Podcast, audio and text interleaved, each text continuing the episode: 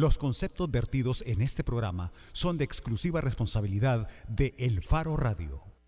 El Faro Radio es patrocinado en parte por Super Selectos. ¿Qué tal? Bienvenidos al Faro Radio, martes 7 de junio de 2016. Soy Karen Fernández y estoy en compañía de Ricardo Vaquerano. Hola Karen, mucho gusto. Pero además estamos en compañía de otras personas. Así es, Nelson Rauda también ya está con nosotros. Hola Karen, hola Saúl. Para quienes se perdieron el último programa, eh, queremos mencionarles que Nelson Rauda se irá convirtiendo poco a poco en un coentrevistador en este programa. Más o menos. Así que de nuevo, bienvenido Nelson. Gracias, gracias. Bueno, y si ustedes quieren participar en el programa, 2209-2887 o nos pueden escribir a través de redes sociales en Facebook y en Twitter a la cuenta del Faro o a la cuenta de El Faro Radio. ¿Qué movida ha estado la semana? La semana pasada, esta semana, el fin de semana, capturaron a otro Nelson Rauda en estos días, eh, vinculado con la tregua. Y el panorama internacional también está interesante. Creo que hay varias cosas que vale la pena mencionar. Una de ellas, yo quiero mencionar esto, es lo de Perú. En Perú todavía no saben quién será su próximo presidente, si Fujimori o Kuczynski. Resulta que eh, la pelea eh, se está desarrollando en este momento voto a voto, porque cuando se habían escrutado a media mañana hoy el 97.5% de todas las actas, la diferencia era mínima. Cuando digo mínima me refiero a que Kuczynski llevaba 50.14% y Fujimori llevaba el 49.86%. Y eh, con la complicación adicional esta, que hay hasta ahora un 1.5% de las actas escrutadas, con lo que de entrada parece que la diferencia que pueda sacar quien gane la votación puede ser mucho menor que la cantidad de votos impugnados. ¿Y Por lo tanto, habría que hacer una revisión adicional y van quedando por va quedando por saberse cómo votaron los peruanos en el exterior y también los peruanos en las zonas más, más remotas de Perú, las de la Amazonía, que son un gran misterio, aunque se cree que los peruanos en el exterior favorecerían más a Kuczynski.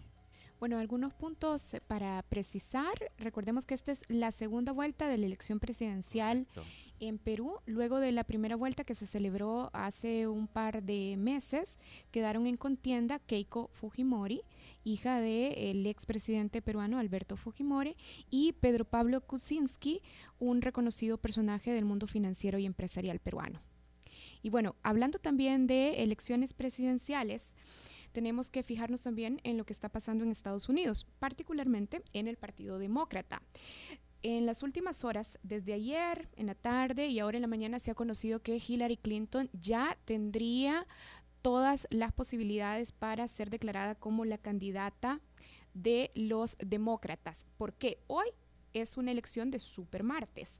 Pero además hay que recordar que en el proceso de elecciones internas de Estados Unidos también participan Además de los electores del voto popular, participan también los llamados superdelegados. Estos superdelegados son 700 miembros del partido y su voto vale igual que el de los delegados que se han ido eligiendo en las urnas. Así es que lo que se dice a nivel de rumor es que Hillary ya tiene viene eh, comprometidos los votos de estos superdelegados. Pero Bernie Sanders ha dicho que no va a tirar la toalla y al final la elección que cuenta es la de la Convención Demócrata en julio. Así es que virtualmente Hillary Clinton tendría el apoyo, pero Bernie dice, sigo dando batalla y no se va a conocer el candidato porque no voy a renunciar hasta la convención en julio. Y es un Matemática- desgaste, creo yo. O sea, un desgaste Sí. porque yo me imagino que Hillary no se imaginaba llegar hasta este punto de la campaña haciendo campaña interna y no estarse enfocando directamente ya contra su rival De hecho, republicano. Hillary y su equipo de campaña han estado pidiéndole ya desde hace algunas semanas a Bernie Sanders que, que, que se retire de la competencia. Y además este super martes, creo, para los demócratas es muy importante porque desde hace años que la elección de los últimos colegios no contaba tanto, porque para estas alturas ya se conocía quién iba a ser el eh, candidato.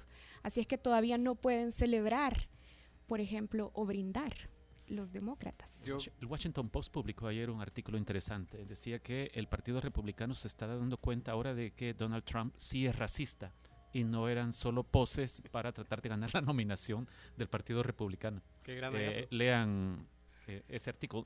No, lo que pasa es que se suponía que podía ser nada más una estrategia para ganar la nominación. Ya, pero yo creo que quizás nos quedaba un poco claro que no era... Posiblemente a nosotros, ajá. Sí, pero, sí, pero por, algo el, el Post ha, ha, publicado este, este artículo para, la, para el público estadounidense. Yo solo para ir cerrando el saludo quiero mandarle un saludo, valga la redundancia, a otro Nelson que está en problemas, o sea, además de mi tocayo, con el que no tengo nada que ver, que lo capturaron. Quiero mandarle un saludo a Nelson Vanegas y a todos esos funcionarios que van a brindar a bares y, y, y, y se alimentan y beben casi un cuarto de millón de dólares, 232 mil dólares, como se reveló ayer, eh, de dineros públicos que están gastando. De hecho, hoy, en un hecho que no pasa siempre, que se destapan escándalos, porque a veces se destapan estos escándalos y la presidencia o otras instituciones se quedan calladas, esta vez el secretario de Comunicaciones, Eugenio Chicas, ya dijo que rompe con la política de austeridad que impulsa el gobierno. Entonces, eso, un saludo a la gente de CEPA que ojalá ahorita no estén comiendo ni bebiendo. Ojo, que el cuestionamiento que podemos hacer no tiene que ver con la moral sobre el beber bebidas embriagantes o bebidas alcohólicas. No, no, sino, que sea el hecho de que, exacto, de que se embriaguen o beban alcohol con dinero de la gente. Y cuando tenemos reiterados llamados o pseudo llamados a la austeridad desde Casa Presidencial. Así es que bueno, un saludo para todos esos funcionarios. Imagínense de lo que nos damos cuenta que debe ser nada más la punta del iceberg. Hacemos una pausa, la primera, en el Faro Radio, con, con Gabriel Labrador, hablando sobre el financiamiento de los partidos políticos. Ya volvemos.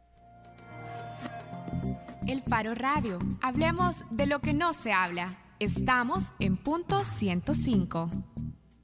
Antes me tocaba que ir al ciber para sacar tareas y ahora solo vengo aquí y ya puedo hacer todo. Venir a la escuela y tener esa computadora, aprender a utilizarla para el futuro, es buenísimo. Mis hijos van creciendo con esa tecnología que les va a ayudar bastante en su estudio y en su vida profesional. Sentí una gran alegría al tocar una laptop porque nunca había tocado una. Con esto que nos han dado las lempitas, les hemos inyectado nueva vida al centro de cómputo y al área de informática. Cuando abrí la computadora solo sentí que sentí como un nervio, no sé, por primera vez tocar una computadora en mi vida. Las miles de computadoras lempitas que hemos entregado, pues tienen eso, construir en el largo plazo la felicidad en el país. Dos años, el país avanza. Salvador cumple. Todos queremos un mejor El Salvador pero haciendo lo mismo, todo seguirá igual. Porque queremos grandes cambios, decidimos hacer las reformas que el país necesita. Hemos creado programas que harán crecer a nuestra sociedad. Potenciando el futuro de niñas y niños. Brindando oportunidades para nuestros jóvenes. Le apostamos a industrias donde habían imposibles. Y como gobierno queremos seguir superando los obstáculos. Hoy tenemos un país en movimiento. Con entrega y compromiso, juntos avanzaremos. Algunos dirán que las diferencias aquí son imposibles de cambiar. Pero ya hemos demostrado que unidos podemos lograrlo. Por esta nación sagrada estamos obligados a avanzar y lo estamos cumpliendo. Porque somos tierra de gente trabajadora. De los que día con día dan el sustento a su familia. El país que se levanta de las adversidades. Somos El Salvador y vamos hacia adelante. Dos años, el país avanza. Salvador cumple. La portada en el Faro Radio. En febrero de 2013, la Asamblea Legislativa aprobó la ley de partidos políticos y con esta aprobación, hay que decir, cumplía las expectativas que durante muchísimos años había expresado la sociedad civil, la academia e incluso los mismos partidos políticos sobre la necesidad de regular el funcionamiento y el financiamiento en el interior de los partidos políticos. Por ejemplo, la ley intentaba regular también sobre la democracia interna de los partidos y sobre el financiamiento. Tres años han pasado y sabemos muy poco sobre cómo funcionan las cuentas de los partidos políticos. Pero hoy está con nosotros Gabriel Labrador, que en la portada del Faro tiene publicado un trabajo que se titula Los 22.5 millones sin fiscalizar que pasaron por las cuentas de todos los partidos. Hola Gabriel. Hola, ¿qué tal? Mucho gusto. un placer estar aquí. Gabriel, ¿por qué después de tres años, de más de tres años de la aprobación de la ley de partidos políticos, que como lo decíamos intenta regular el financiamiento, hasta ahora conocemos información sobre las cuentas de los partidos y cuáles son los principales hallazgos de esta información que se conoce? Se supone que la ley permite a cualquier ciudadano eh, saber mediante un proceso de solicitud de información cuánto dinero manejan los partidos políticos. Eh, hay un proceso establecido que es muy sencillo, solo se tiene que mandar una solicitud por escrito, hacer un par de, digamos, eh, identificarse con un número de DUI y un par de cosas más. Y los partidos políticos tienen la obligación de rendir cuentas. Este reportaje que tenemos publicado en el Faro lo que cuenta es em, un, ejercicio de transparencia que ha durado por lo menos tres años ya, y que está rindiendo pocos frutos porque los partidos se resisten a ser transparentes con sus cuentas. El ejercicio al que me refiero es un, ejercicio de solicitud de acceso a información que ha hecho, por ejemplo, eh, bueno, que ha hecho la, organización Acción Ciudadana em, y a, a, cada uno de los cinco partidos, FMLN, Arena, Gana, PCN y PDC. El reportaje lo que cuenta es toda la información que, mm, que han querido dar los partidos políticos, que es muy poca. Por ejemplo, que en, los años 2014 y 2015 los, los partidos eh, reportan haber tenido ingresos por 22.5 millones de dólares. Eso incluye el financiamiento que da el Estado a través de la deuda política y el financiamiento privado, que son las donaciones que cualquier ciudadano o cualquier empresa da a, las, a los Gabriel, Si estamos entendiendo, entonces, producto de una solicitud de información que hace Acción Ciudadana, esta organización se conoce que en el periodo 2014-2015, que además hay que decir es un periodo electoral, los partidos declaran que han recibido 22.5 millones de dólares. Exacto. Ese es como el resumen. Pero es información parcial, ¿verdad? Esta información es... Es, decir, no dieron toda la información que debían dar de esos dos años. Exacto, el FMLN es el que más ha incumplido, diría yo, porque solo presentó un mini balance de tres meses de trabajo, de entre diciembre de 2014 y marzo de 2015. En total, pues, o sea, tendría que ser mucho más de esos 22.5 millones, pero es lo único que los partidos han reportado al Tribunal Supremo Electoral. Y poniendo la lupa, Gabriel, sobre estos 22.5 millones, eh, ¿cuál es la tajada que corresponde a los dos principales partidos? Cuánto suman entre Arena y FMLN de lo que han declarado, por supuesto. Son cerca de 18 millones de dólares solo ellos dos, porque los partidos minoritarios, GANA, PCN y PDC, tienen ingresos por lo menos de 4.8 millones de dólares. Y eh, eso deja una tajada mucho más grande para los dos grandes partidos, como decía, de casi 18 millones. Cuando decís que la información eh, que han entregado hasta ahorita es parcial, supongo que eso también abarca el tema de los nombres. Exacto, o sea, los eh, donantes. ¿Y, eso significa que no han dado todos los nombres de los financistas o, o, qué significa?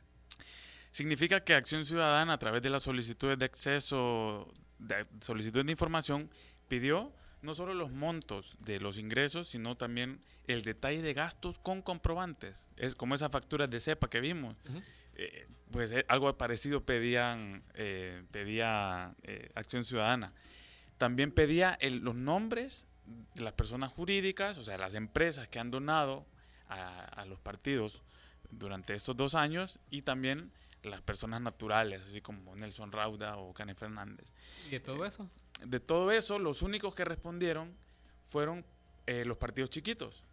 ¿Y qué dijeron? Que no podían dar la lista completa de nombres porque temían por la seguridad de los donantes y también porque se supone que tienen que pedir la interpretación eh, perdón, que pedirle autorización a cada uno de los donantes, lo cual, un paréntesis, es una errónea interpretación de la ley de partidos políticos. Eso es una mentira por dos cosas. Uno, porque cuando se aprobó la ley, los considerandos de la ley hablan de transparencia absoluta en ese tema, y, pero principalmente porque la sala de lo constitucional eh, verificó si la ley estaba cumpliendo los parámetros mínimos de, transparencia en partidos políticos, eh, del financiamiento de los partidos políticos. En febrero de 2015, la Sala de lo Constitucional, después de un seguimiento que había hecho durante algunos meses de, esa ley, determinó que la ley tiene vacíos y que aparte lo, nadie puede invocar esos vacíos para eh, no entregar la información, que es lo que justamente está ocurriendo. Gabriel, dentro de los hallazgos de esta información o de estos datos que publicaron o que accedieron a revelar los partidos políticos, encontramos que aparecen en la lista donantes como Gumarsal y Mides. ¿Puedes explicarnos cómo aparecieron, de quién son donantes y, por supuesto, por qué debería de preocuparnos que estas empresas aparezcan como financistas de los partidos?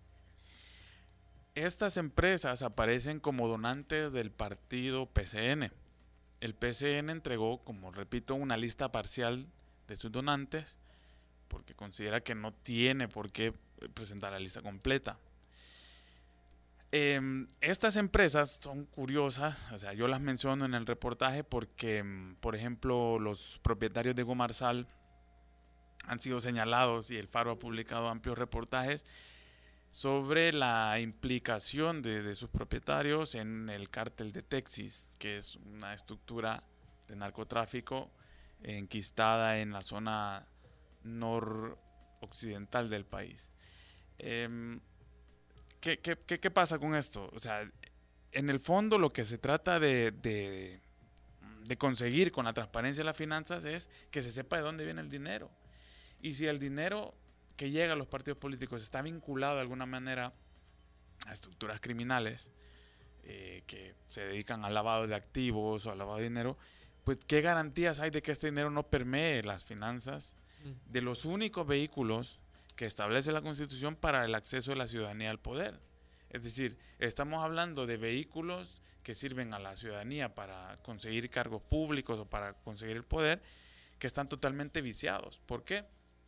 Porque las estructuras criminales pues no tienen eh, pues eh, fines eh, de altruismo o fines conforme a la ley. Y en el caso de Mides, propiedad de Enrique Reis, también aparece como donante del PCN. Propiedad parcial, porque acordémonos que Mides también comparte propiedad con alcaldías del área metropolitana de San Salvador y, eh, eso, plantea otro problema, pues, o sea, porque, porque un, con dinero de los impuestos se está financiando un partido político. Exacto. Todos los eh, habitantes del área metropolitana de San Salvador podrían sentirse indignados que el dinero que ellos dan para que se use en obras de beneficencia termine en los bolsillos de un partido político que lo ocupa con fines que al final de cuentas no sabemos eh, cuáles son, porque no porque ni el Tribunal Supremo Electoral, ni la Corte de Cuentas, ni el Ministerio de Hacienda, ni la Asamblea Legislativa, ni los mismos partidos políticos, ni los mismos funcionarios, ni los mismos dirigentes están interesados en ser cabales con, la transparencia. Y si la gente lee el reportaje, yo entiendo que también pueden encontrar otras formas,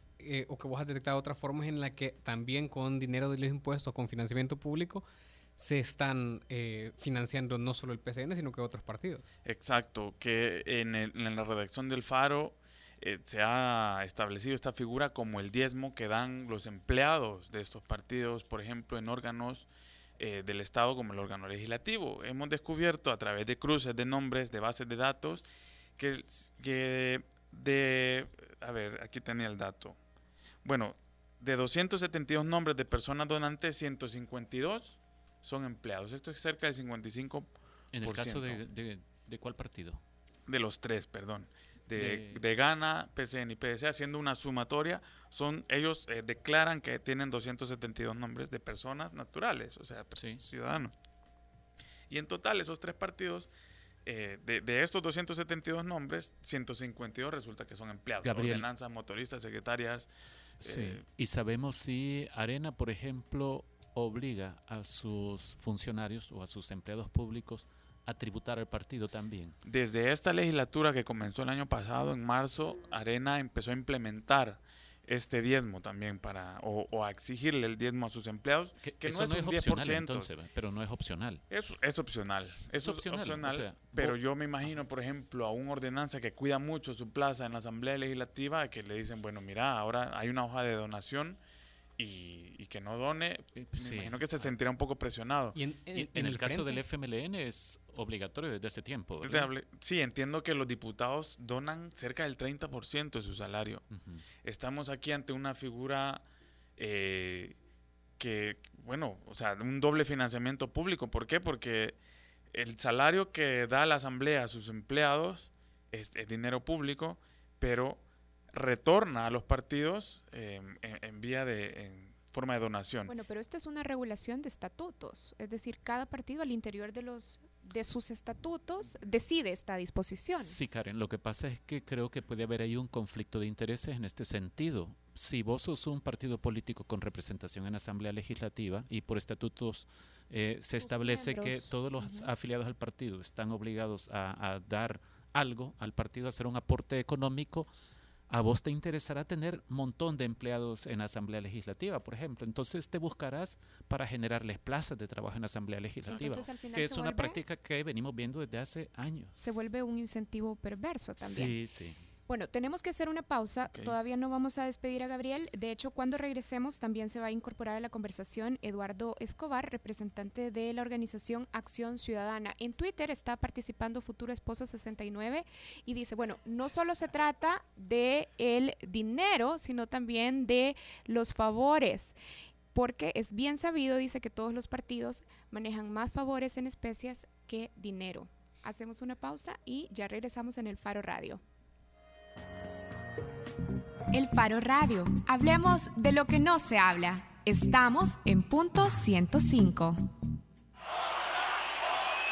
En el concierto y en todos los momentos que lo necesites, estamos ahí con nuestras tarjetas de crédito para que tengas siempre lo que desees. Porque somos la red financiera con mayor cobertura nacional, con más de 520 puntos de atención en todo el país. Solicita ya tu tarjeta de crédito del sistema Fede Crédito y disfruta de todos sus beneficios. A la vuelta de la esquina Estamos donde tú debes estar. Llámanos al 2221-3333. Sistema Fede Crédito. Queremos darte una mano. Para mayor información de tasas, comisiones y recargos, acércate a las cajas de crédito y los bancos de los trabajadores del Sistema Fede Crédito. Antes me tocaba que ir al CIBER para sacar tareas y ahora solo vengo aquí y ya puedo hacer todo. Venir a la escuela y tener esa computadora, aprender a utilizarla para el futuro, es buenísimo. Mis hijos van creciendo con esa tecnología que les va a ayudar bastante en su estudio y en su vida profesional. Sentí una gran alegría al tocar una laptop porque nunca había tocado una.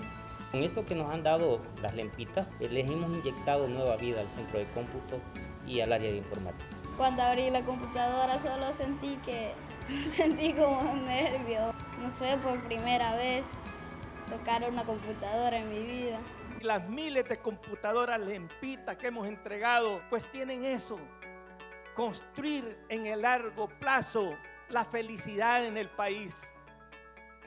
Dos años, el país avanza. Salvador cumple. Bajo la lupa en el Faro Radio. Estamos de regreso en el Faro Radio. Gabriel Labrador está con nosotros y en el bloque anterior nos contaba que la información parcial que conocemos sobre el financiamiento de los partidos políticos viene luego de una solicitud de información que puso el movimiento Acción Ciudadana. Y precisamente está con nosotros Eduardo Escobar, representante de Acción Ciudadana. Hola, Eduardo. Primero, quizás sería muy útil para nosotros si nos contás qué es Acción Ciudadana. Bueno, buenas tardes. Eh, un saludo a todos. Eh, gracias por la invitación. Eh, comentarles en primer lugar que Acción Ciudadana es un movimiento de diferentes profesionales que, bueno, no pasamos de 40 años más o menos, andamos por ese rango de edad, que estamos comprometidos con los cambios eh, sociales, institucionales en el país, obviamente para mejorar el nivel de vida de los salvadoreños. Y en esa medida pues tenemos diferentes áreas, diferentes temáticas de trabajo. Una de ellas es el fortalecimiento institucional del Estado, eh, otra tiene que ver con el tema de educación y otra con seguridad ciudadana. Y en este caso, pues Acción Ciudadana se ha metido de cabeza, por decirlo de alguna manera, en el tema del fortalecimiento institucional eh, vía eh, el acceso a la información y a la transparencia de eh, la información financiera de los partidos políticos. Entonces, en, resumen, digamos, eso, eso es Acción Ciudadana. estamos en Twitter y en Facebook, valga el comercial, para que si alguien quiere unírsenos, porque estamos abiertos a que otros ciudadanos se incorporen a este movimiento en Acción Ciudadana que abundan? Abogados. No, hay de todo. Pero vos sos abogado. Yo soy abogado, pero no hemos sacado en realidad una media si somos más abogados que perfil de sí no en realidad no solo lo que sí puedo decir es que son profesionales de diferentes disciplinas que tenemos, si se quiere, en común eh, esa, esa motivación por generar cambios en el país porque las cosas eh, caminen de manera diferente a lo que tradicionalmente hemos visto a nivel al menos político. Eduardo, eh, en el bloque anterior ya estábamos hablando con Gabriel más o menos de cuál ha sido, digamos, el camino tortuoso para tener la poca información con la que contamos ahora y muchas veces los periodistas recurrimos a esta práctica que es bien a veces tedioso, o sea, es contar cómo hemos fracasado en conseguir la información que hemos, y supongo que ustedes en Acción Ciudadana comparten un poco esa frustración. Yo lo que quiero preguntarte es, ¿qué, qué nos queda o cómo todavía podemos obligar a los partidos a entregar esa información que hace falta? ¿Qué, qué pasos siguen? Bueno, nosotros, eh, como lo decía Gabriel hace un momento, eh, hemos recibido información parcial, si se quiere, tal vez ni la mitad de la información que deberíamos de tener eh, por parte de los partidos políticos y el mismo Tribunal Supremo Electoral que ha avalado que se entregue cierta información. Eh, ahorita, eh, si se quiere, podemos dividir el tema en dos, los financistas de los partidos y la rendición de cuentas, o sea, el uso y el gasto, eh, el, uso y el destino de los fondos de campaña. En este caso, respecto de los financistas, hemos abierto otro camino institucional que es acudir ante el Instituto de Acceso a la Información Pública. Eh, pero no contra el tribunal ni contra los partidos, sino que en una apelación contra la decisión del oficial de información del Ministerio de Hacienda, porque nosotros solicitamos la información sobre los financistas eh, al Ministerio de Hacienda, dado que la ley y obviamente la, ley tributaria también, la ley de partidos, la ley tributaria establecen que toda donación es exenta de impuestos. Entonces los partidos tienen que eh, enterar eh, quiénes son sus donantes a la Hacienda a efectos de las deducciones. Entonces se solicitó Hacienda el listado de los donantes que han reportado los partidos para de esa manera constatar con la información que ya adelantaba Gabriel que se nos ha proporcionado, listado, y ver eh, si se puede completar la información, si se puede comparar, eh, dado que los partidos no nos han dado toda la información. Entonces esperamos audiencia en el instituto y si el instituto queremos ver hasta dónde va a llegar si va, va a declarar que hay eh, secreto fiscal o no en esta información que hemos solicitado. ¿Qué, responde el Ministerio de Hacienda a la solicitud de ustedes? básicamente son dos argumentos. El primero es el que tiene que ver con que esta información que hemos solicitado, que valga mencionar, es identidad del donante, monto de donación y la fecha en que donó y el tipo de donación. Eso es lo que se solicitó. No se pidió ningún dato personal, ningún dato que tenga que ver con declaraciones de, impuestos ni nada de eso. Solo ese, ese aspecto. Hacienda nos dijo, en primer lugar, que esa información tenía secreto fiscal. O sea, no podía revelarse porque eran datos personales sensibles que tienen esa garantía de secreto fiscal. Y es cierto. Para nosotros no. O sea, en primer lugar, esta información eh, no contiene datos personales. No estamos pidiendo número de DUI, número de NID, eh, preferencia sexual, etcétera, etcétera. No estamos pidiendo nada de eso, sino que estamos pidiendo una información que es de relevancia pública. Y esto es lo que quiero señalar. Es relevante, es relevante para la sociedad saber quiénes son los donantes. Y esa, esa relevancia pública le quita ese carácter de confidencial y de secreto financiero, que, eh, fiscal, que ha dicho el Ministerio de Hacienda que tiene. Y esto lo constatamos nosotros con, no sé si recuerdan el año pasado, si no mal recuerdo, aquel listado que Hacienda reveló sobre eh, personas que debían al fisco o que estaban en proceso de cobro o en apelación. Si ustedes se recuerdan, ahí estaba el nombre, número de NIT, cuánto debían, cuánto era lo que tenía que cancelar en impuesto, en qué estado se encontraba su trámite, o sea, se revelara información sensible en realidad. Entonces, ¿por qué esa información no tenía secreto fiscal? Alguien me puede decir que porque es de relevancia pública conocer quiénes son los deudores del Estado. Igual aplicamos el mismo criterio. Hay relevancia pública en conocer quiénes son los donantes de los partidos. Eduardo, para ir construyendo el mapa claro, decías, podemos dividir el tipo de información que estamos solicitando en información sobre los financistas, que es lo que nos estabas explicando, e información sobre la rendición de cuentas. Pero, ¿qué tan fácil está el camino a seguir para en efecto, obtener información de cómo los partidos invierten y gastan el dinero que reciben. Esa parte creo que es la, más complicada. Como les decía, tema de financistas, vamos a ver hasta dónde llega el instituto, qué criterios utiliza, si levanta el, secreto fiscal que alega Hacienda que, existe. Pero en el tema de la rendición de cuentas, ahí está más complicado, eh, creo yo, por, más por cuestión, creo, del tiempo. Eh, ¿Por qué? Porque nosotros estamos preparando ya el recurso de amparo, eh, una demanda de amparo ante la Sala de lo Constitucional contra los partidos y contra el Tribunal Supremo Electoral por denegación de información. Obviamente porque se vulnera el derecho de acceso a la información pública. Eh, en esta medida creemos, y ese es nuestro objetivo, que podemos, si se logra que la sala nos ampare, aunque ahí viene el, tema delicado, el tiempo. O sea, no va a ser eso inmediato, sino que un proceso de amparo puede durar un año o un poco más. Eh, por esa vía intentamos eh, obtener la información sobre el, en detalle, como la solicitamos sobre el gasto de los partidos políticos. Entonces esa, esa información se ve más complicada de obtener en realidad. ¿Por qué eh, por la vía del tribunal no se va a obtener? porque ya lo adelantaba Gabriel, la rendición de cuentas que han dado los partidos, por decirles algo, el FMLN tiene una, eh, en su balance, menciona ahí que gastaron X cantidad en colorido, así se llama el rubro, colorido. Nosotros no sabemos qué en realidad qué es eso, tal vez la militancia sí sabe.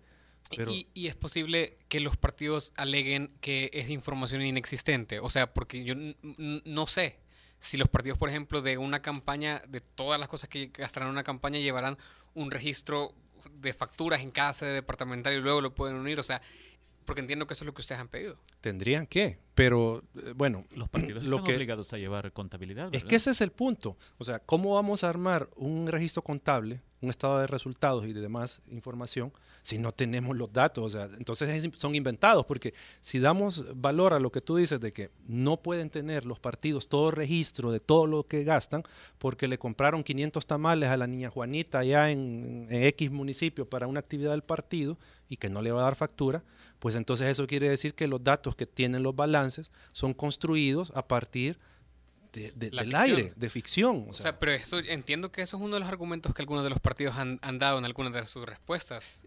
No, el, PSM, entiendo. Sí, que, no tienen la información, pero, pero en el fondo eh, lo que ellos eh, eh, dicen es que si se revela ese nivel de detalle, se les va a revelar su estrategia política. O sea, ese es el, meollo del asunto. Eh, en el reportaje Gabriel recoge esa declaración de, del diputado Parker, donde dice de que ah, por lo informal no puede tener toda la información. ¿Y ¿Ustedes cómo atacan ese punto, Eduardo?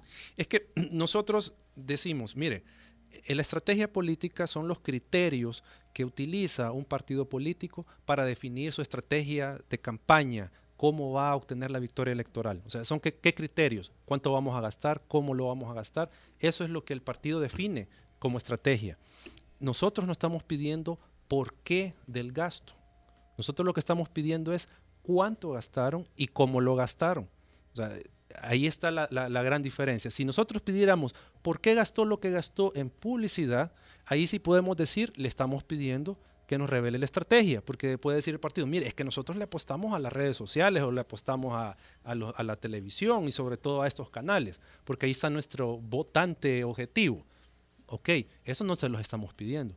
Entonces, eh, por eso nosotros atacamos ese argumento al decirles, no, mire, es una interpretación equivocada, porque nosotros no les pedimos el porqué del gasto, solo que nos digan cuál es el gasto y cómo lo gastan. Eduardo, según Acción Ciudadana, eh, con lo que hasta ahora ha resuelto la Sala de lo Constitucional en esta materia, en este caso en particular, eh, ¿qué cosa todavía se puede exigir a los partidos políticos? ¿Qué información se les puede seguir pidiendo a la luz de lo que ya resolvió antes de acudir de nuevo a la sala con un amparo, por ejemplo? Es, que, ¿qué deuda siguen teniendo los partidos a pesar de las resoluciones de la Sala de lo Constitucional? Yo creo que si aplicamos lógicamente el derecho, eh, en este momento los partidos nos tendrían que rendir cuentas como lo, solicitamos, en, un hipotético, en un mundo ideal, y nos tendrían que revelar la identidad de sus donantes, sin ningún tipo de, eh, de restricción. Pero nos hemos encontrado, y eso en las actas de, que están en el reportaje, las actas de las audiencias, los partidos nos dijeron que eh, ellos no iban a entregar la información porque eh, la ley expresamente dice de que ellos tienen que pedir autorización a los donantes. Y a la sala de lo constitucional en febrero de 2015 dijo, no puede estar el partido exigiendo que se le pida al, al, al, donante, que autorice. Entonces, a pesar de que ya la, la, la, sala ha dejado sin efecto eso, los partidos no lo están cumpliendo. Y se amparan en que, ok, está la resolución de la sala, pero como la Asamblea no ha regulado eso en la ley, entonces no estamos obligados todavía a cumplirlo. Y en este caso, ¿cómo se resuelve la cosa entonces? Hay una resolución de la sala y está la ley con su letra vieja. Claro, que, y no solo vieja, ya sin valor, porque la sala dijo en la resolución... Está anulado ese contenido. Exacto, o sea, tendríamos que leer, perdón el ejemplo, pero tendríamos que leer esa parte del artículo omitiendo esos... La resolución de la sala se convierte en ese punto en otro contenido de la ley, digamos, ¿Sí? en este caso que es un tachón sobre esa Exacto, parte. eso está tachado y no tendría que... Eh, bueno, porque la sala dijo que no tiene valor jurídico alguno, no tiene ningún efecto, pero los partidos se han agarrado a que todavía el texto de la ley, o sea, un argumento eh, que no se sostiene. Eduardo, aprovechando que estás aquí, hay que, hay que preguntarte también sobre el financiamiento público, el que viene del Estado para los partidos políticos.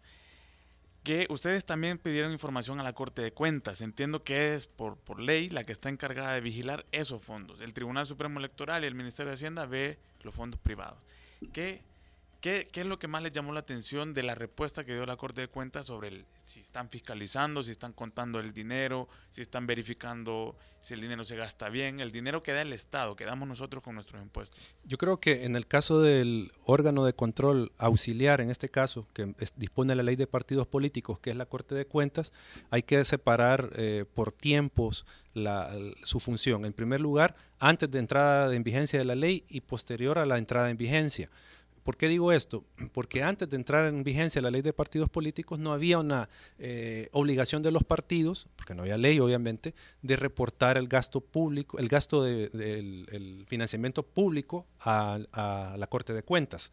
Entonces, antes de la ley de partidos políticos, la Corte de Cuentas realizó un par de exámenes especiales al, a la deuda política.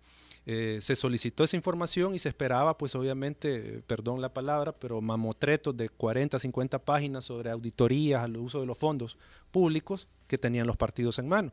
Y nos encontramos con unas auditorías de 5, 6, 7, 8 páginas. Y en esta, ¿qué es lo que hacía la Corte de Cuentas? Simplemente limitarse a verificar cuánto le correspondía por ley a cada partido recibir de deuda política, cuánto tenía que cancelar, si tenía que cancelar algo el partido o no, y si Hacienda se lo había entregado. Esa era la auditoría que la Corte de Cuentas realizó en dos oportunidades por medio de exámenes especiales a los fondos públicos que reciben los partidos. Obviamente eso no es una auditoría, pues en realidad, pero eso fue lo que hizo la Corte de Cuentas. Ahora, a partir de la ley de partidos políticos, eh, se les preguntó a la Corte de Cuentas si ya los partidos le habían entregado eh, el informe sobre los gastos, sobre la información eh, de fondos públicos. Y la Corte de Cuentas, allá por marzo abril, contestó de que todavía no le habían entregado esa información los partidos, o sea, no han cumplido con eso. Y aparte se le dijo, ¿y qué proceso le va a realizar? Mire, lo vamos a hacer a partir del segundo semestre porque así está programado. Entonces, aquí no podemos opinar todavía de qué es lo que va a hacer la Corte de Cuentas con los fondos públicos que reciben los partidos, sino que eh, tenemos que esperar hasta diciembre para, para ver qué fue lo que hizo, si auditó el uso o simplemente solo se limitó a ver cuánto tenían que recibir y todo eso. Bien, bueno Eduardo, se nos acabó el tiempo. Queremos agradecerte por habernos acompañado y recuerden que si ustedes quieren leer este reportaje de Gabriel Labrador, que parte de las solicitudes de información que hizo Acción Ciudadana, en la portada del Faro está publicado con el título Los 22.5 millones sin fiscalizar que pasaron por las cuentas de todos los partidos. Karen, yo quiero saber, por ejemplo, quién financió la campaña de la diputada Carla Hernández que tuvo una intervención muy curiosa anoche en una entrevista, eh, porque me parece que hizo un matiz sobre eh, la reputación mala del derrame de melaza en un río en el occidente de El Salvador. Es decir, me pregunto quién le financió la campaña, si eso tendrá que ver, porque creo que hizo un ejercicio absurdo para tratar de restar la importancia a lo que al desastre ambiental que ocurrió allá en la frontera con Guatemala. Bueno, y por supuesto ese es el tipo de preguntas que se abren cuando queremos saber quién financia y qué intereses podrían estar detrás de los partidos y de sus candidatos. ¿Y saben qué? Por el tribunal no lo pueden hacer. Porque el tribunal dijo que usted no puede solicitar una rendición de cuentas así como la pide, solo de ese candidato. Bueno, hacemos una pausa y ya regresamos en el Faro Radio. El Faro Radio. Hablemos de lo que no se habla. Estamos en punto 105. En el concierto y en todos los momentos que lo necesites, estamos ahí con nuestras tarjetas de crédito para que tengas siempre lo que desees. Porque somos la red financiera con mayor cobertura nacional, con más de 520 puntos de atención en todo el país. Solicita ya tu tarjeta de crédito del sistema Fede Crédito y disfruta de todos sus beneficios. A la vuelta de la esquina, estamos donde tú debes estar. Llámanos al 2221-3333. Sistema Fede Crédito. Queremos darte una mano. Para mayor información de tasas, comisiones y recargos, acércate a las cajas de crédito y los bancos de los trabajadores del Sistema Fede Crédito. Todos queremos un mejor El Salvador, pero haciendo lo mismo, todo seguirá igual. Porque queremos grandes cambios, decidimos hacer las reformas que el país necesita. Hemos creado programas que harán crecer a nuestra sociedad, Potenciando el futuro de niñas y niños. brindando oportunidades para nuestros jóvenes. Le apostamos a industrias donde habían imposibles. Y como gobierno queremos seguir superando los obstáculos. Hoy tenemos un país en movimiento. Con entrega y compromiso, juntos avanzaremos. Algunos dirán que las diferencias aquí son imposibles de cambiar. Pero ya hemos demostrado que unidos podemos lograrlo. Por esta nación sagrada estamos obligados a avanzar lo estamos cumpliendo. Porque somos tierra de gente trabajadora. De los que día con día dan el sustento a su familia. El país que se levanta de las adversidades. Somos El Salvador y vamos hacia adelante. Dos años, el país avanza. Salvador cumple. Estamos de regreso en el Faro Radio. Queremos conversar a través de una llamada con Sergio Arauz, periodista del Faro. Sergio Farid Arauz Quintanilla. Hola. Hola Karen, ¿cómo estás?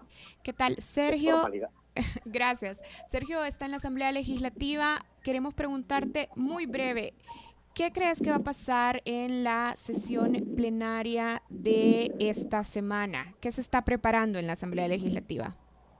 Eh, el punto principal de agenda de esta semana era la reforma de pensiones, pero eh, se acaba, bueno, me acaban de avisar y de confirmar que se suspendió la, la sesión de comisión política. Ayer no se discutieron oficialmente, digamos, las propuestas que planteó, las propuestas que ya había replanteado el Ejecutivo de reformas, o sea, a la primera versión se le iban a hacer otras reformas y tampoco se vieron oficialmente. Y lo que entiendo yo es que no creo que esta semana vaya, o sea, lo que me dicen es que la bancada de Gana no está totalmente convencida, que es básicamente indispensable para, para que se apruebe esta reforma. Mira, Arauz, Entonces, eh, después de ese punto, eh, digamos, lo demás es bastante, digamos, bastante ajá, poco trascendente, digamos, es digamos el punto principal de la agenda de la Asamblea Legislativa esta semana. Arauz te habla Rauda. Mira, una, una cuestión. Yo supongo que lo, lo de la, la elección del, lo- del Consejo Nacional de la Judicatura va a seguir eh, otra semana más sin que los elijan, vea. Eh, ahora era de los puntos principales, era el segundo punto de agenda de la Comisión Política y Ya. no- nadie llegó, o sea, no hubo quórum. Entonces, Ok. eh, ajá, es un tema que creo yo han dejado perder los diputados y yo creo que hay algo que no entendemos de por qué no hay quórum ni es un debate, digamos, ni siquiera un debate oficial. O sea, Sí, sí. el que se debería hacer todas las semanas porque comisión política y todas las semanas y ya tienen como entiendo yo meses discutiendo esto y, y meses de atraso en, sin que se elijan los electores de los próximos magistrados o sea. Ok. Bien, Sergio, gracias por recibir la llamada. bueno pasen buenas tardes adiós La contraportada en el Faro Radio. Esta sección es gracias a Fede Crédito. En el concierto y en todos los momentos que lo necesites, estamos ahí con nuestras tarjetas de crédito para que tengas siempre lo que desees. Porque somos la red financiera con mayor cobertura nacional, con más de 520 puntos de atención en todo el país. Solicita ya tu tarjeta de crédito del sistema Fede Crédito y disfruta de todos sus beneficios. A la vuelta de la esquina, Estamos donde tú debes estar. Llámanos al 2221-3333. Sistema Fede Crédito. Queremos darte una mano. Para mayor información de tasas, comisiones y recargos, acércate a las cajas de crédito y los bancos de los trabajadores del Sistema Fede Crédito.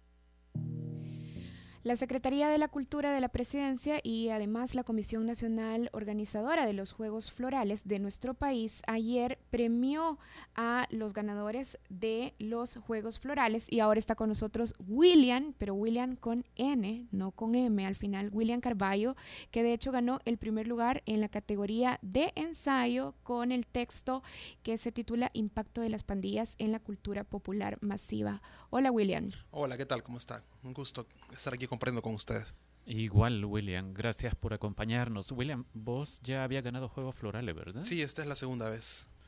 Wow, camino a ser gran maestre. Eh, falta todavía uno. Sí, sí, pero. Me falta, me falta para que me puedan echar de circo todavía. Mira, después de las felicidades. ya, después de, la de las felicitaciones, William, ¿por qué no nos contás un poco de los hallazgos de tu ensayo? Con gusto, mira, todo, tal vez me gustaría un poco contextualizarlo, porque todo partió de un académico colombiano que se llama Omar Rincón, no sé si lo conocen. Omar Rincón ha estudiado mucho el, el tema de la narcoestética. Eh, entonces yo me pregunté, bueno, en Colombia... Y él es un periodista bastante conocido también en nuestro medio. Él, más que, más que periodista, aunque sí escribe en periódicos, pero es más, es más académico, digamos. Eh, pero él, digamos que estudia, él les dijo, bueno, ¿qué impacto tiene el, lo narco en la cultura popular? Entonces yo dije, bueno, en El Salvador está un grupo delincuencial de mucha importancia en El Salvador, que son las pandillas. Yo dije, bueno, también las pandillas, así como inciden en el tema económico, por ejemplo, eh, en el tema de gasto en salud, por ejemplo, con tantos asesinatos que cometen y lo que esto implica en los hospitales, también debe estar impactando en un, en un ámbito poco conocido, y eso es la cultura popular masiva. Entonces, a partir de ahí yo me hice esta pregunta. Eh, existe, así como él le llama, narcoestética, existe una maroestética, no por cómo son las maras, sino por cómo los medios de difusión masiva y los medios de cultura popular y las industrias culturales ven a las pandillas. William, y ahí te quería detener porque hablaste de cultura popular masiva. En tu trabajo, ¿qué elementos observas para definir esto, cultura popular masiva? ¿Cómo se observa? Me, baso en, un concepto de Martín Barbero y de de Canclini, García Canclini, que son también dos académicos muy importantes en América Latina, que básicamente dicen que actualmente no podemos hablar solo de masivo por un lado y solo de folclórico artesanal por el otro. Él dice que lo artesanal puede ser masivo, pero también lo masivo puede ser una manera de contrarrestar lo hegemónico, es decir, los grandes medios. Por lo tanto, él habla de un punto medio en el cual entra, ¿qué entra ahí? Entra la música, entra la, la radio, la televisión, el cine, los videojuegos, el fútbol, la moda, las redes sociales, el internet, todo lo que implica ese cruce entre masivo y popular. Entonces, en esas áreas fue donde yo me basé. ¿Cómo ha impactado, por ejemplo, las pandillas en, el cine, por ejemplo? Y ahí, si quiere, bueno, vamos comentando algunos hallazgos eh, al respecto. Si gusta, entramos de un solo en, sí. en, escena. Vamos a ver cómo estos productos culturales, si te estoy entendiendo, reflejan el fenómeno de las pandillas en El Salvador. Reflejan, pero también cómo las pandillas han incidido en cómo se mueve este mundo cultural popular masiva. La cultura popular masiva adopta también, por ejemplo, jerga o qué? Exacto. Bueno, por una cosa es el lenguaje. Si, si hablamos solo de lenguaje, ya entendemos que palabras como rifar, brincar, que antes eran lúdicas, ahora son sinónimo de, muerte, de violencia. ¿no? Ya, ya en el lenguaje ya hay una, hay, una, hay una característica. Pero si nos vamos a productos industriales, culturales, como el cine, por ejemplo, primero tenemos a Hollywood que tiene alrededor, eh, hay como cuatro series eh, de esas policíacas que se centran en pandillas. Por ejemplo, hay... Eh, incluso las nombran a veces con nombres ficticios, como la, la LMB, que claramente suena a, pandilla MS, por ejemplo. O sea, hay una connotación clara. Hay pandilleros que les dicen directamente la Mara Salvatrucha y son los más sanguinarios. Siempre Hollywood nos caricaturiza a, las pandillas salvadoreñas casi muy parecido como la prensa, mucha parte de la, de la prensa salvadoreña también caricaturiza muchas veces o parcializa muchas veces la forma en que ve al pandillero. Hay estudios de pandillas, por ejemplo, eh, Amparo Marroquín por hecho, ha hecho muchos que dicen que la prensa suele ver a las pandillas como el único gran enemigo. Pues Hollywood eso lo lleva al extremo y llega al punto de decir que los salvadoreños, especialmente los miembros de las maras, son los primeros en sacar el machete, siempre lo, lo, mencionan como los descuartizadores, los que se identifican porque andan un machete en la mano, por ejemplo. Luego, si bajamos, en México también hay una gran influencia y tiene películas que se llaman, por ejemplo, hay una película que se llama La Mara. Eh, que es el... Eh, hay un montón, una serie y cantidad de películas que, el, el punto central es la pandilla, y muchas veces llamada Mara Salvatrucha directamente, pero siempre se cae en una caricaturización. Eh, e incluso, sobre todo las de México, suelen ser películas bastante de bajo presupuesto. Entonces los, los tatuajes son muy mal. Eh, se, se, nota que, que, que, son muy ficticios. Eh, se nota que no han hecho un trabajo de investigación, por ejemplo, previo sobre el fenómeno. Y eso solo en el, en el cine. Luego en la televisión, en El Salvador, bueno, tú, en El Salvador no tiene un, un, una producción propia. Creo que ya lo conocen, están al tanto que la producción propia es bien, bien mínima en este país. Pero, por ejemplo, el Capitán Centroamérica, uno de sus, uno de sus enemigos eh, es eh, las pandillas. El CPT ha peleado contra las pandillas. Este, entonces, eh, ya la, ya hay pequeños indicios de que las pandillas están siendo lo que en Colombia son los narcos. Por supuesto que estamos absolutamente en pañales en ese sentido, pero a mí no me extrañaría que como van creciendo el fenómeno de las pandillas y a medida vaya también produciendo más vaya más producción propia salvadoreña, también las pandillas van a empezar a meterse en los guiones. William, la comunicación periodística la incluiste en tu estudio. Sí, hay una parte... Es decir, la consideras como parte de la cultura popular claro, masiva. Sí, hay una parte, tal vez no solo me quedo en lo periodístico, sino que como los medios abordan el tema pandilla. Yo en el, en el ensayo lo, lo, llamo como la nueva estrella mediática. Me baso en unos autores que se llaman Litpovetsky y Seroy. Ellos dicen que hay un, están los vedettes y los neo-vedettes. Los vedettes son los artistas tradicionales que se convierten en figuras. Y los neo son artistas que no necesariamente pertenecen a la música ni al cine, sino que a otros géneros como la política, como eh, la religión, que se convierten en estrellas de la nueva de la, de la, nueva era del espectáculo. Entonces, para mí, eh, según lo que yo logré analizar, personajes como eh, el, el, directo en su momento, personajes como el Chino Tres Colas, el, Diablito y, y, por supuesto el Viejo Lin, son figuras emblemáticas que eso se puso de manifiesto como nunca cuando eh, el hermano Toby llevó a ellos a... a pero, tu estudio sobre ellos, ¿qué revela? Porque evidentemente por medio de los medios de comunicación, eh, eh, ellos ya son eh, estrellas, si querés estrellas del, del mal o de la perversidad, uh -huh. pero ya son vedettes. Exacto, es un poco... Un, tu, tu, estudio, ¿qué busca y qué encuentra? Encuentra que, que hay la los medios de comunicación buscan figuras emblemáticas que, que, destacar sobre los otros. O sea, hay otros estudios periodísticos previos que decían que... ¿Buscan o están obligados a hablar de estas figuras emblemáticas? Porque, digo, si son asesinos que dirigen organizaciones Yo creo que hacen, hacen ambas cosas, Ajá. porque por un lado, yo decía, el discurso periodístico suele ser una homogenización de todos los mareros. Todos los mareros son iguales, excepto porque necesita estrellas a quien resaltar.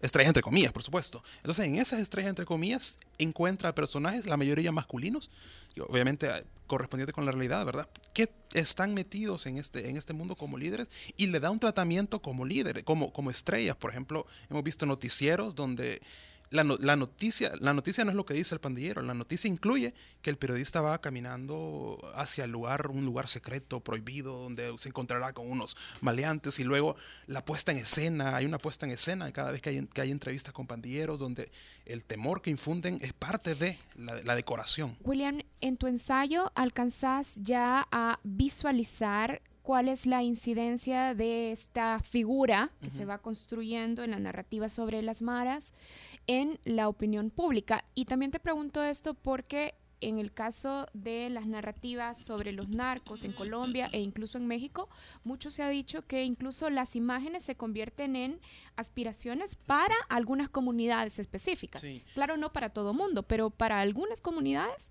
se vuelven figuras aspiracionales. Esa parte, digamos que está en, en, en las posibles líneas de investigación, es decir, cómo las audiencias están tomando esto.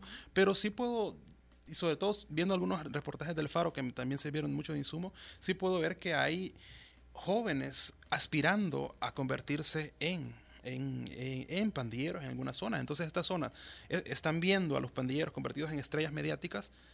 No me extrañaría, yo así lo planteo, esa es mi tesis en el, en, en el ensayo, de que hay una naciente maroestética, le llamo yo maroestética, pero es muy, muy naciente, muy primaria, pero depende, ¿de qué depende sea primaria?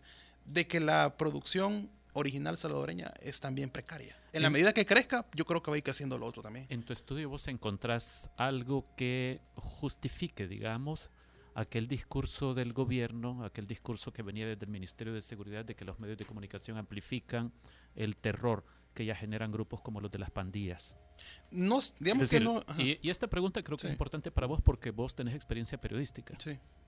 Es que yo creo que, que sí hay, hay manera de, de, Sí creo que lo dice, sí creo que los medios de comunicación están eh, magnificando y, o por lo menos que haciendo ver a las pandillas como el único problema y están minimizando, a mi juicio, otros como, como la corrupción, eh, problemas sociales, es decir, están poniendo la, como el gran enemigo de la sociedad a las pandillas, que por supuesto que es un enemigo, el problema es que no es el único.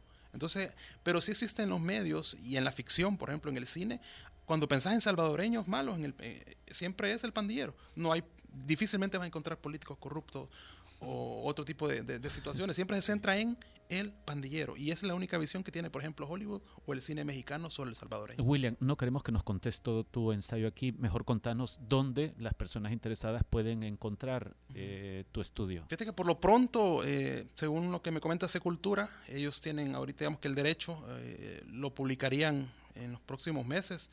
Eh, habría que yo tendría que negociar con ellos para ver si puede ser una publicación en PDF de otro, por otra vía, ya. pero por lo pronto habría que esperar a que Secultura digamos, lo, lo, publique de manera oficial. Bien, gracias William, se gracias acabó el tiempo. Estábamos conversando con William Carballo, ganador del primer lugar en la categoría ensayo de los Juegos Florales, con su texto titulado Impacto de las pandillas en la cultura popular masiva. Hacemos una pausa, cuando regresemos, Oscar Luna para despedir con música el Faro Radio. Esta sección fue gracias a Fede Crédito.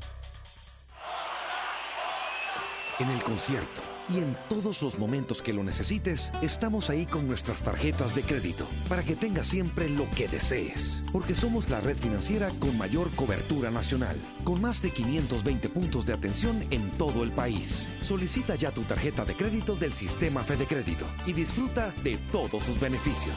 A la vuelta de la esquina Estamos donde tú debes estar.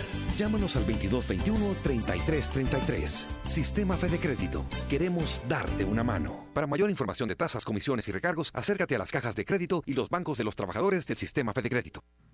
El Faro Radio. Hablemos de lo que no se habla. Estamos en punto 105. Antes me tocaba que ir al ciber para sacar tareas y ahora solo vengo aquí y ya puedo hacer todo venir a la escuela y tener esa computadora, aprender a utilizarla para el futuro, es buenísimo. Mis hijos van creciendo con esa tecnología que les va a ayudar bastante en su estudio y en su vida profesional. Sentí una gran alegría al tocar una laptop porque nunca había tocado una. Con esto que nos han dado las lempitas, les hemos inyectado nueva vida al centro de cómputo y al área de informática. Cuando abrí la computadora solo sentí que sentí como nervios, no sé, por primera vez tocar una computadora en mi vida.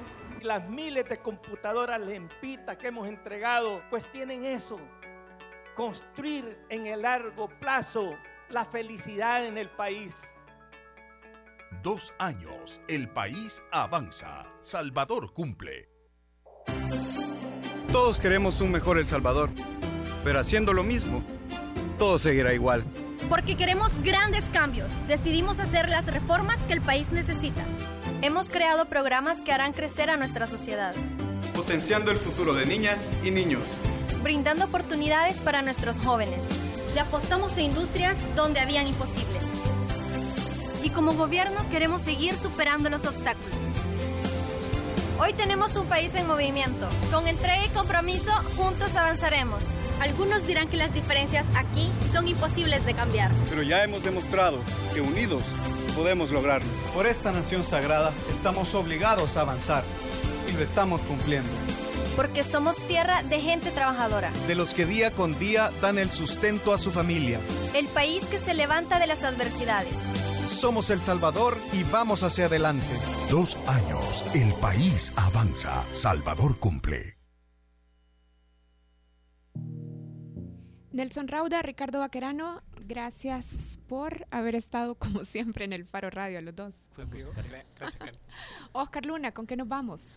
Fíjate que yo traía algo, eh, pero no sé si les he contado esta historia. En la segunda invasión británica, o sea, la de los noventas, donde pegó Oasis, donde pegó Blur, donde pegó Swed, el mundo olvidó un gran grupo que fue Pulp y que es como el referente del Britpop y es, es genial, pero nunca alcanzó la masificación de los otros. Ahora su líder, Jarvis Cocker, sacó un EP para eh, hacer la música de una serie inglesa de la BBC. Y eso es lo que les voy a poner ahorita. Esto es Theme from Likely Stories de Jarvis Cocker. Adiós.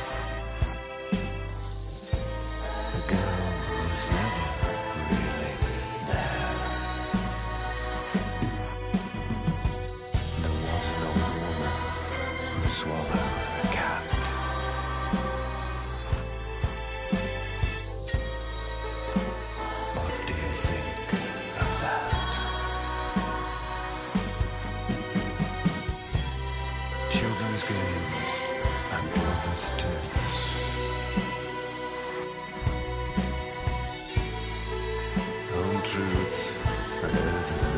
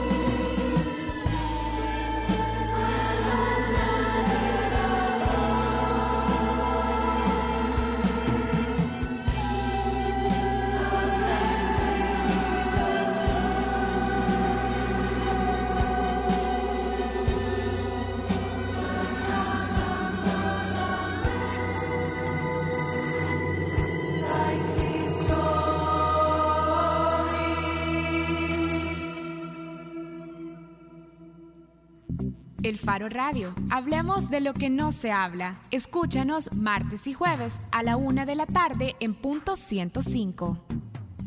El Faro Radio fue patrocinado en parte por Super Selectos. Los conceptos vertidos en este programa fueron de exclusiva responsabilidad de El Faro Radio